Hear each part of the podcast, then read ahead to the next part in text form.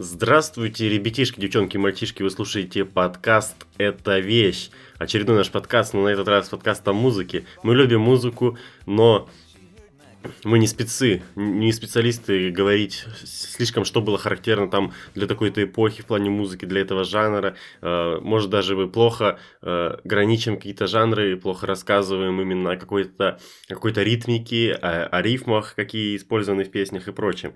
Но здесь, наверное, мы больше говорим о некой как бы истории, музыки, грубо говоря, об отдельных альбомах, но в данном подкасте, вот в этом выпуске, э, затронем, конечно, несколько другие песни, но по сути это можно считать как бы одним большим альбомом про эту про группу, про которую мы сейчас будем рассказывать.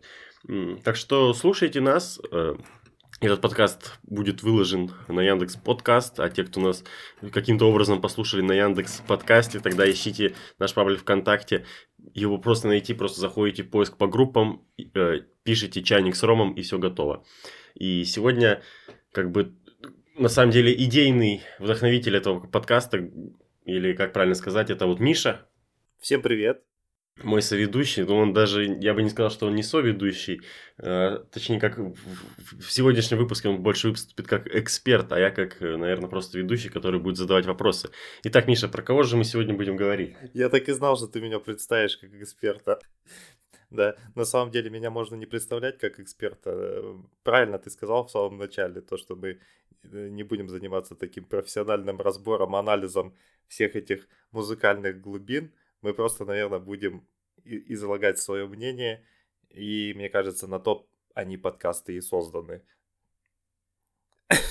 Ну, Чё Если что. Я просто, я, я тебя другое спрашивал. Я спросил тебя про, как, про какую мы группу-то сегодня говорим. И про какой альбом. Да, я понял. Я думаю, выпуски у нас будут, выпуски у нас будут по альбомам, я думаю. Ну, эта группа, конечно, такая, она подходит, чтобы не сказать, потому что не так много у них песен.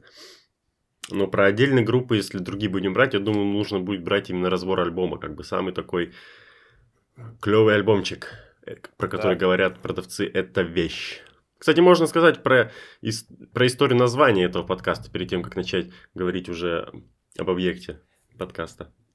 А, ну, вообще, я уже собирался отвечать на твой вопрос и подведу тогда к, к тому, к названию к нашего подкаста.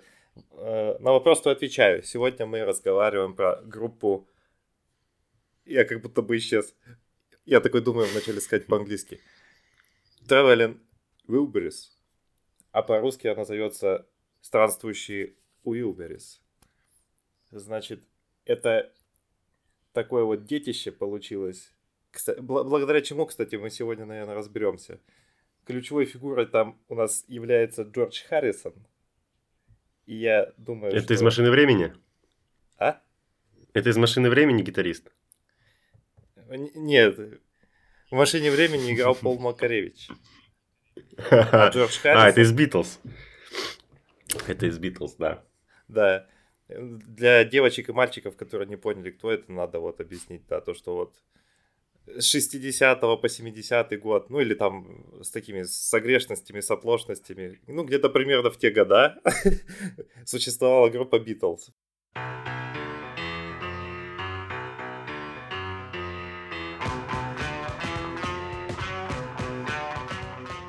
В 70-м году она распалась. Потом эти ребята отправились в вольное плавание. И получается, что можно сказать про Джорджа Харрисона – так же, как у остальных у него получилось. Такие более, наверное, два заметных хита, грубо говоря, выложить на стол слушателям. Ну, конечно, многие со мной могут поспорить, скажут, что их на самом деле было 5, 6, 7.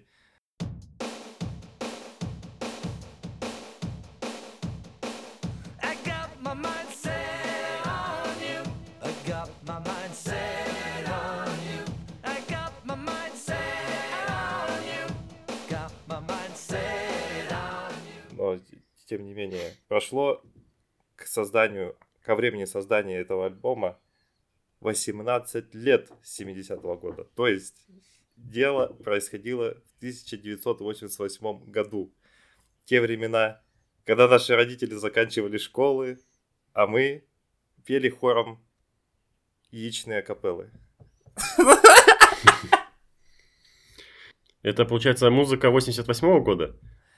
Да, ну группа, значит, основана в 1988 году, и по официальным данным, как говорит Алиса из Яндекса, по данным русской Википедии, с 1988 по 1990. Ну, я понимаю, почему они, кстати, почему они, не, почему они не взорвали. Вот 88 год, там уже всякая попсотня пошла, плюс уже рок стал таким, ну, я, я бы не сказал более жестким, что ли. Ну, тогда был популярен, популярен так называемый хард-рок, э, всевозможные Purple, все, панки были тогда вовсю популярны, э, панк-музыка, панк-рок, и, ну, и psychedelic rock уже, наверное, перерастал в progressive rock, наверное, или progressive rock не вышел с psychedelic рока, да, я согласен. Но в любом случае, они не, вот если говорить именно о жанре этой группы, то они немножко не по времени, так скажем. Я не, я не знаю, у них были платиновые пластинки или нет, но может это одна из причин, почему, например, я не знал об этой группе, об этих странствующих Уилберис. Ну вот у меня есть мысли по поводу этого. Это хороший момент, на который ты обратил внимание по поводу жанров. Ну вот э, по официальной информации у этого альбома жанры рок, фолк-рок, кантри-рок, рутс-рок, хартленд-рок. Но я вот от себя скажу, послушав все эти песни, точно могу уловить оттуда кантри. Вот это точно. Да-да-да, я тоже по... я послушал и такой, блин, это кантри шляпа, поэтому Миша так любит это все. Я тоже не всегда, конечно, тащусь от э, похрустывания дружного гитар друг на дружку, когда они там играют и образовывают вот это вот кантри, которое мы которое можно было бы э, описать как-нибудь поумнее, но вот мне сейчас в голову вот это пришло. Куча гитар, которые смотрят друг на друга и балалайкают. Но есть у меня... Да, они даже в клипе, они даже в клипе стоят, каравай-каравай, кого хочешь выбирай, вот именно в таком кружку с четырьмя гитарами и поют в один висящий микрофон, который сверху держит, наверное, я не знаю, их продюсер, который на лестницу залез и свесил этот микрофон в этом сарае. Я про клип, по-моему, Хендл, э, как-то так, то есть будь осторожным, будь нежна со мной, что-то такое, по-моему, в этом клипе. Да, я понял, я видел этот клип. Это, кстати, ключевая песня Candle with Care.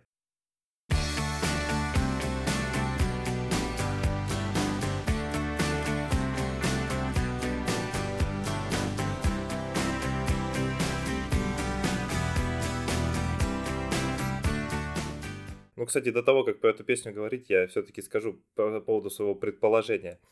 За то время, вот 70-е, 80-е годы, вот эти вот известные музыканты, ну, которых мы еще назовем, которые входили в состав этого э, образования, так сказать, они, я так понимаю, перепробовали много разных жанров. Когда наступали 80-е, они, по-моему, чуть ли не каждый ну, хотя не буду за каждого отвечать, потому что я, я там по паре людей все-таки мало чего могу сказать, но э, пробовали записывать альбомы там и пытаясь звучать в унисон с требованиями времени, так сказать. Они вот были вот эти все, использовали и всякие диско-эффекты, как их хорошо назвать, все вот эти, э, электронику, вот так вот можно сказать.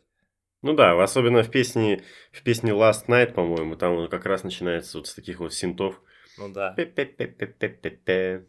Или... Ну, про, про, про Night песня точно там есть. Вот, и она, да, по-моему, и такая...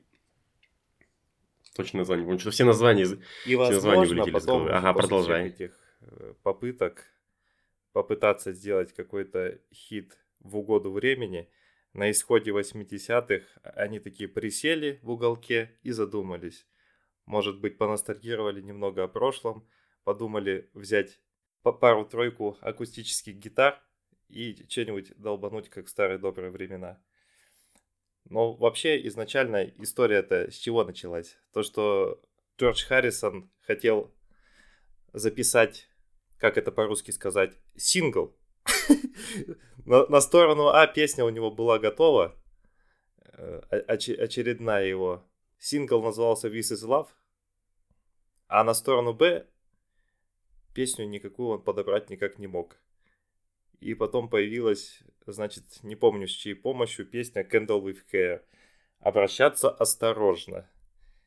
И тогда они пошли, по-моему, записывать на какую-то звукозаписывающую студию. И есть у этой студии, конечно же, название, но мы же ведь не эксперты, мы не будем его называть. И Да и, когда они там... да и кому она уже сейчас нужна. И вполне возможно, что она до сих пор действует и записывает Моргенштерна. Да, да. В этом, в Канзас-Сити. Да, и приходят они туда и воспроизводят эту песню, и им говорят звукачи, а вы что, ребята, это вообще-то хитяра, который не должен оказаться на стороне Б. Вы Это должны вещь. его как-то по-другому преподнести. Это вещь. Вот сейчас появляются небольшие маленькие доводы в пользу того, что это вещь. А звукачи одобрили, допустим. Да, кстати, звукачи одобрили это такое. Это на самом деле, не знаю, это лучше, что может произойти с каждой группой, потому что, мне кажется, вот где бы ты ни был, будь то районный дом культуры или какой-нибудь звукач в каком-то клубе местном, э, в вонючем Фениксе, все звукачи, у них такие кислые морды всегда. Кажется, что они просто готовы растоптать твою музыку. И когда тебя хвалят звукачи, ты думаешь, блин, клево. Да, Потому да, что звукач- звукачи это отдельная тема. это вообще злые такие морды всегда. Они, я понимаю, что они добрые, на самом деле им насрать, по большей степени. Но выглядят они, как будто они просто ненавидят всю твою музыку и такие, «О, как можно это играть? Как можно это слушать? Тут, кстати, мем такой подходящий вспоминается, что типа ст- стоит звукач, и ему вокалист со сцены орет, мониторы погромче. Тот такой стоит, типа, ничего не сделал. И тот говорит, да-да, вот так нормально. Да. Ну и про нашего, на- наших звукачей во времена нашего школьного рока, я помню, когда барабанщика Никиту заставляли бить громче. Бей громче, ты так на концерте собрался бить, бей громче. А он, может и- быть, так, так и собрался. А то тут... А он же ведь так и собирался. Мне так кажется. Ну да, к, к чему это все? Я думаю, к продолжению рассказа. То, что звукачи одобрили, это хорошо. И потом эти ребята, значит, э, каким-то случайным образом взяли всех остальных участников в свою группу. И получился такой коллектив. И очень известных музыкантов, которые уже давно вошли в историю. Кто-то уже не живет на этой земле, кто-то продолжает жить. Туда, значит, входили Джордж Харрисон, Боб Дилан, Том Петти, Рой Орбисон, Джефф Лин. Вот, ты мне скажи, где играли эти ребята? Вот кроме Боб Дилана. Боб Дилан-то играл в группе Боб Дилан, это понятно. Да, А остальные? да, ну вот про Джорджа Харрисона я сказал, и по поводу того, что к тому времени у него там, допустим, два громких хита сольных было всего. И, кстати, я сейчас еще хотел добавить, что недавно по радио я слышал, как представили песню его «My Sweet Lord»,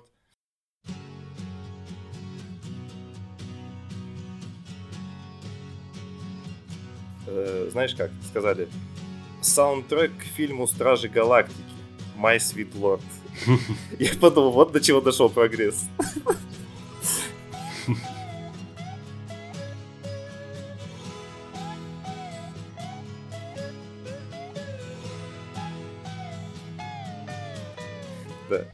И, значит, про Боба Дилана, конечно же, все знают.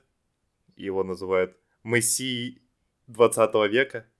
Совсем недавно он, кстати, получил Нобелевскую премию по литературе, кто не в курсе, за свои стихоплетения. И, Кто не в курсе, он все еще жив. и да, он до сих пор жив, этот парень. Этот, этот парень, э, от которого вдохновлялись еще сами Битлз, и его слушали еще когда не были известными, по сути. Я до сих пор офигеваю от того, как э, вот эти вот во- возрастные категории вот у музыкантов вообще никак нельзя вот выделить. Э, Вот кто-то уже давно почил, а вот кто-то живет до сих пор. Я обалдеваю тоже от этого.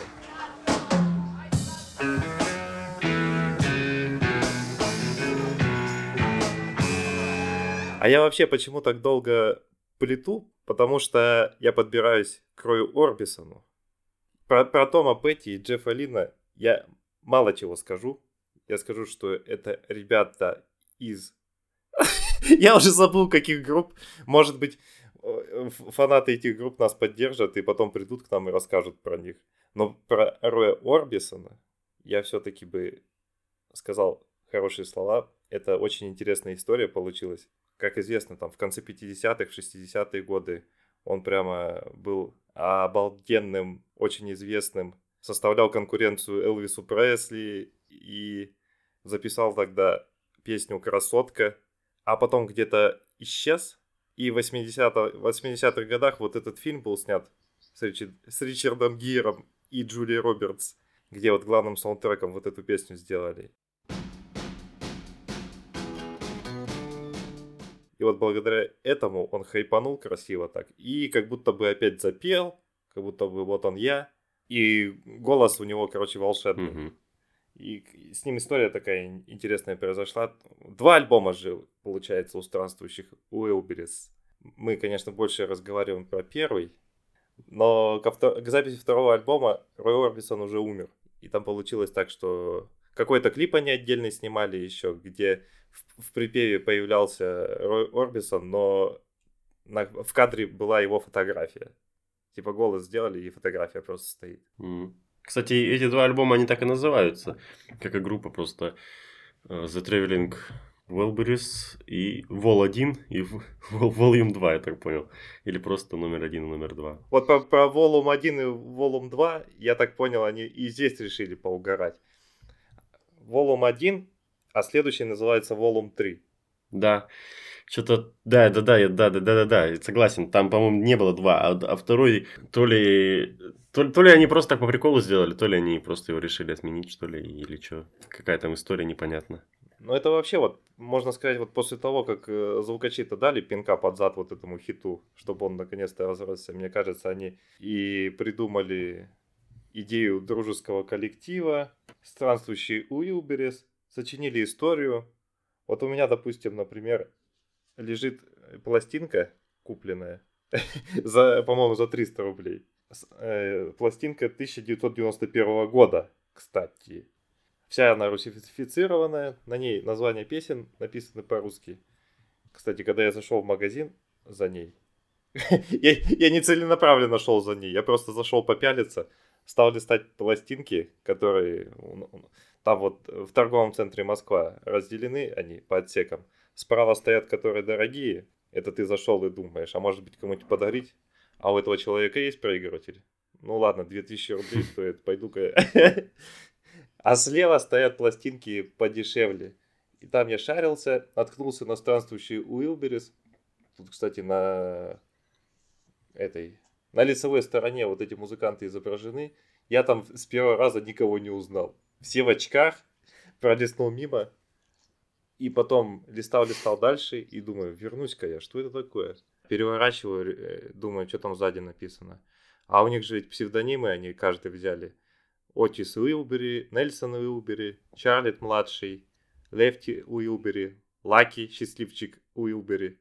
Это точно Боб Дилан, я, я запомнил. Типа все они, рос... все, все они родственники некого там Уилбери какого-то мужчины. Да, и какой здесь э, историческая справка дана.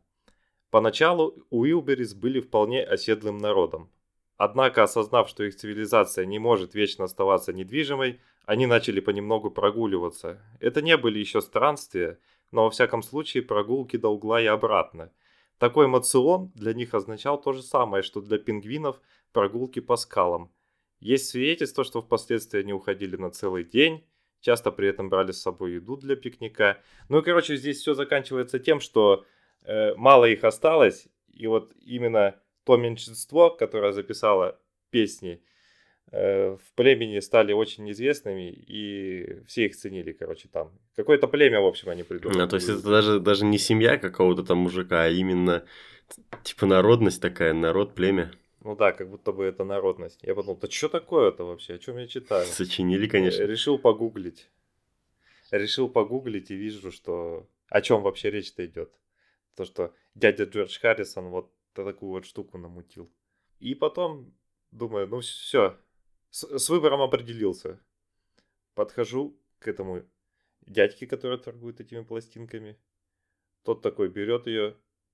А, ну и вот этот момент, кстати, для меня всегда очень волнительный. Что, ска- что скажет продавец пластинок? Либо он промолчит, но ты по его лицу что-нибудь увидишь, либо он что-нибудь скажет, если у него настроение хорошее. И он такой постучал по ней и говорит, шикарная вещь. И тут я понял, то, что не зря взял эту пластинку, и можно сказать, это одна из предпосылок к названию этого подкаста и э, замечательный довод в пользу того, что Traveling Wilburys — это вещь. Да, уже, уже два таких признака. Два, ну их, наверное, еще можно много набирать. Ну, конечно, я не Ну, спорю. кстати, вот и- интересный момент вот по поводу вот факта появления таких групп, то что вот известные музыканты собираются и можно, наверное, долго обсуждать о причинах вот создания таких коллективов, потому что первым делом в голову приходит то, что они засиделись и здравствуйте, говорят, что делать-то? Денежки уходят, кредит надо гасить, давайте что-нибудь новое придумывать. И вот когда э, люди такие собираются друг с другом, я думаю, каждый человек, который знает их, у него первым делом возникнет жел- желание послушать бы. Ну да, это как бы очень хороший ход, когда ты набрал, помимо того, что ты и так популярный, ты еще набрал еще популярных, и, и все такие думают, блин, это супер сборник. Это, наверное, это надо точно купить. Да, это точно вещь. И таки, таки- такие группы пол- получили свой термин. Они называются супергруппы. Да, да, да. Слыхал про такое? Да, я на Википедии такой прочел, думаю, что, супергруппа? Да, и я подумал такой, а какие еще супергруппы существуют? И знаешь, мне ничего в голову не пришло, кроме сборной всех, всех звезд FIFA. Пот- Потом я решил зайти все-таки, хотя бы вот в Википедии посмотреть список таких супергрупп. Пробежался по нему, в глаза сильно ничего не, не бросилось, по сути. Да, вот мы вот с тобой, конечно, часто переплетаемся вот в наших музыкальных вкусах, э, но в основном плейлисты отличаются, по большому счету. Ты вот можешь сказать, хотелось бы тебе, чтобы сейчас какие-то известные исполнители друг с другом объединились и что-нибудь жогнули? Да знаешь, как бы... Вот хотелось бы, например, правда, вот как вот ли- таки- таких же легенд бы собрать, может, немножко там из других ребят, но именно тех, которые уже там не выступают, либо уже э, не с нами. А из современных, как бы, ну, не знаю, мне не особо кто-то прям привлекает настолько, чтобы я подумал, вот это было бы супер команда. Посмотреть, кто с кем зажигает. Нап- Ну, Ну да. Мгм. если говорить там какой-то там рэп-музыке, нет, нафиг оно не надо, какая разница. Они, они и так, по сути, некоторые песни у них есть в в- как бы в, в таком режиме супергрупп, когда, ну, ду- дуэты, там, фиты и прочее. Ну, нафиг оно надо, как бы, это уже не первый раз. А именно тех, кто исполняет что-то другое, ну, не знаю. Мало, вот хочу сказать, что вот современные, они, типа, самодостаточные, и нафиг им кто-то нужен, но с другой стороны, и те ребята из 88 года, они-то тем более самодостаточны, они вообще легенды, можно сказать. Но все-таки они сделали супергруппу. Ну, про современных не знаю. Я не задумывался, и как-то современные мне не настолько интересны. Из старичков я бы собрал бы некоторые супергруппы, покомбинировал бы их между собой, послушал бы их по одному лучшему альбому. Конечно, да. Но из современных даже не знаю. Да, современные они э, са- сами по себе и время от времени даже объединяются, когда нам этого не надо. Да. Когда их никто и не спрашивал. Да. И вообще, кстати, вот по поводу этого альбома, вот когда начинаешь читать про него, понимаешь, он в свое время был популярным. Но почему мы до, до этого времени о нем все это время не знали? Вот объединились эти ребята, и слишком ли хорошую вещь они выдали? Вот, и главный вопрос о супергруппе, стоит ли такое вообще делать? Потому что изначально все вот эти участники, они же ведь имеют разные корни, разный бэкграунд. Уже второй подкаст использую это слово. Нет, ну, говоря, рисково, по-моему. Ну, рисково ли делать супергруппу, ты имеешь в виду? Ну, вообще, кажется, почему не популярно, это уже другой вопрос. Может, потому что они все-таки не попали именно по жанру. Либо они не сделали... Супер... Нет, они сделали, например, суп- суперхиты, про которые вот говорили, вот это вот Вискер и, и прочее. Но, возможно, вот эти суперхиты, которые все еще слушают, но, скорее всего, не у нас в России. У нас в России, конечно, можно попасть на такие... У нас даже намного популярнее какая-то одна хитовая песня групп, которые некогда были популярными и вообще, по сути, не стали популярными у нас в России. Ну, к примеру, не знаю, там э, Somebody to Love группы вот этот Airplane, Jefferson Airplane.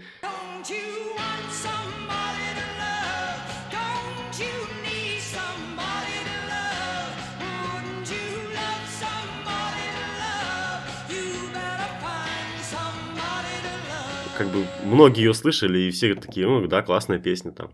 Может, в каком-то на кино была. А, другие, а других песен мы этой группы, например, не знаем. С другой стороны, вот эти ребята супер популярные, э, стран, странники эти, но они не сделали такого как бы хита для нас, чтобы мы точно где-то это слышали. Возможно, мельком мы слышали в какой-нибудь фильме, если их когда-то добавляли. Но такого, чтобы мы наткнулись это случайно на радио или на какой-то э, музыкальной подборке, музыкальном плейлисте, в какой-нибудь социальной сети или в той же самой Яндекс Музыке, э, такого как бы не было.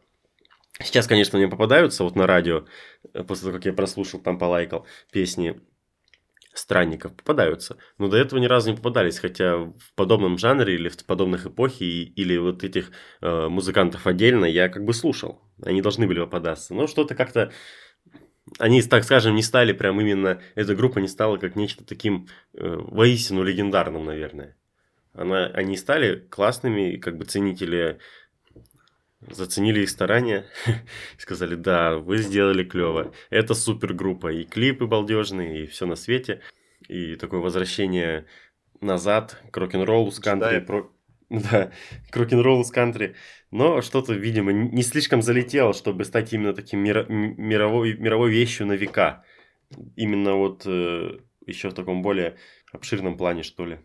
Мгм. И вот комбинации все-таки разные бывают. Вот э, где-то в России знают од- одну песню у группы, а где-то э, не знают вообще ни одной. Где-то по всему миру, если... а, Че запутанно сказал. Короче, бывают групп- группы исполнителей One Hit- Wonder, Мгм. а бывают вот группы, которые где-то там у себя обалденно популярные.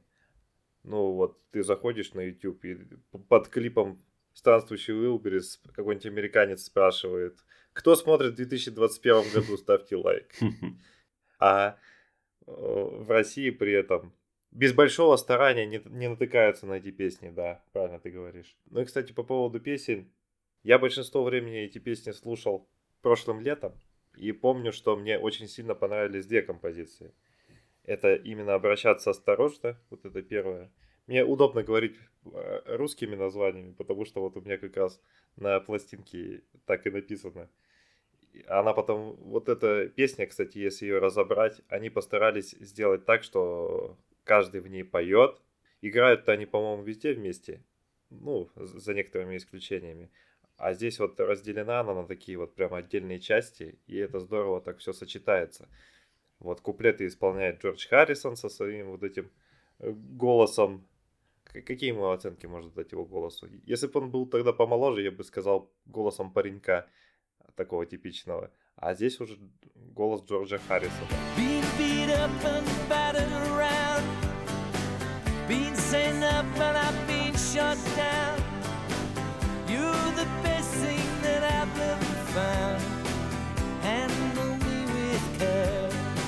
А потом припев появляется, где Рой Орбисон со своим, ну, наверное, ангельским голосом поет вот эту вот всю романтику затягивает.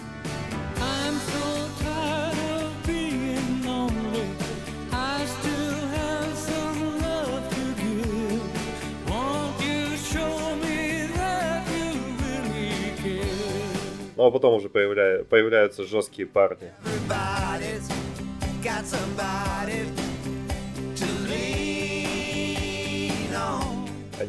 сходили за пивом, принесли его, и типа, что вы тут делаете? И тоже присоединяются. к. И так неплохо вот начинает вот эта песня, весь вот альбом. Про вторую песню, которая мне залипла, это Рой Орбисон, и вот ее полностью исполняет. Вот я вот и почему склоняюсь к нему. Ради него, по сути, и слушаю. Которая называется «Больше не одинок».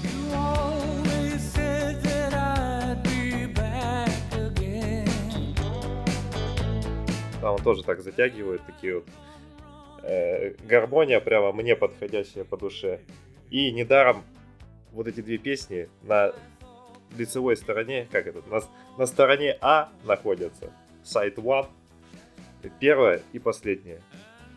Старый добрый закон вот этих хитов, которые давайте вот этот поставим в начале, этот поставим в конце, и все время вот выбирать те, которые получше, чтобы они были по краям.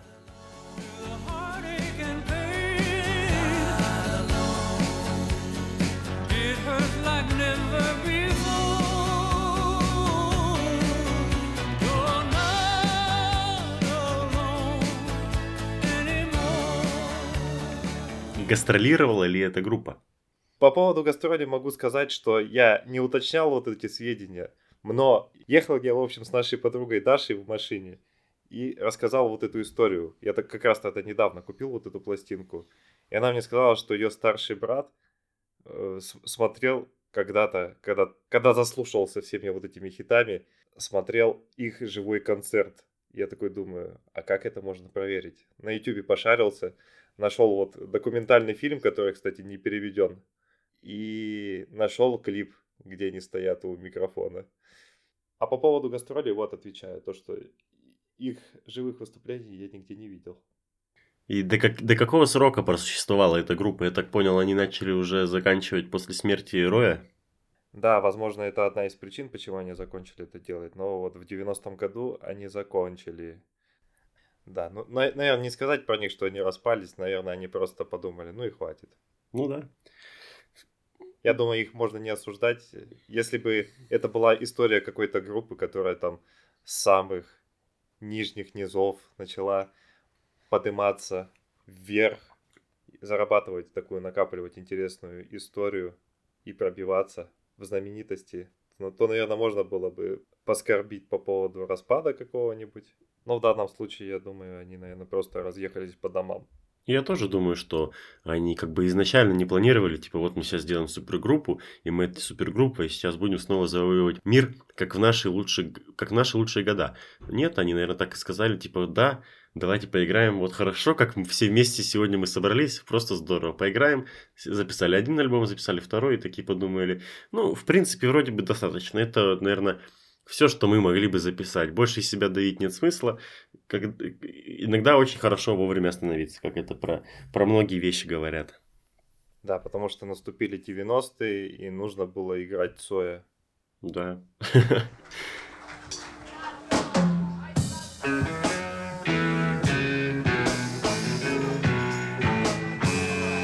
Да, ну и по поводу того, что все-таки к вопросу о том, вещь это или не вещь, конечно, это вещь. Первым, вс- все доводы изложены выше, важные, еще более важные, то, что мы все-таки это обсуждаем. Мы это обсуждаем, и это уже вещь. Там есть эти ребята, и от этого она тоже становится вещью. И такая замечательная комбинация получилась из э, разных личностей, которые по своей сути имеют общий интерес, общее увлечение хобби, которое потом пр- превратилось в профессиональную карьеру. И, в общем, такое вот некое сборище идолов, которые решили по лайту сыграть кантри для людей. Да, но самое главное, наверное, что это почему это является вещью, это потому что музыка, правда, очень приятная. Она, конечно, сейчас кажется немножко, как бы для русского слушателя это, ну, не совсем, мы как бы по, поэтому мы не угораем. По, по, за- по запилам гитар, конечно, там по какой-нибудь да-да-да, все мы это любим. Но это немножко как бы не про нас. Но музыка, правда, мне тоже очень понравилась. Вот эти песни, про которые Миша говорил, и другие тоже, мне тоже х- зашли. Она, правда, на самом деле под настроение, то есть в таком, э, таком немножко э, печальненьком настроении не подойдет, а для хорошего расположения духа, особенно если это сейчас лето или хочется вспомнить о лете, в нынешнюю там зиму, для путешествий, чтобы включить в машине и просто ехать и на- наблюдать. Для музыки в пивном баре подойдет. В пивном, то в пивном тоже подойдет. А, да, это, это как раз то, что ты сильно не вслушиваешься, но при этом фон замечательный. И кто знает, может быть, даже если бы Джордж Харрисон дожил до этих дней, может быть, он скачал бы себе фруктики и попробовал бы что-нибудь наложить на это дело, и это бы зазвучало более зацепливо. и послушал бы наш подкаст и сказал, самое главное не сказали. И написал бы в комментариях самое главное, а сейчас он не напишет, и мы не знаем, что же мы самое главное-то пропустили. Ну, короче, всем слушающим я могу сказать, любите музыку. Любите музыку так же, как мы изучаем супергруппу. Ну ладно. Всем всего доброго. Вы слушали подкаст «Это вещь». Первый выпуск. С вами был я, Влад и Миша. Да, всем пока. Пока-пока.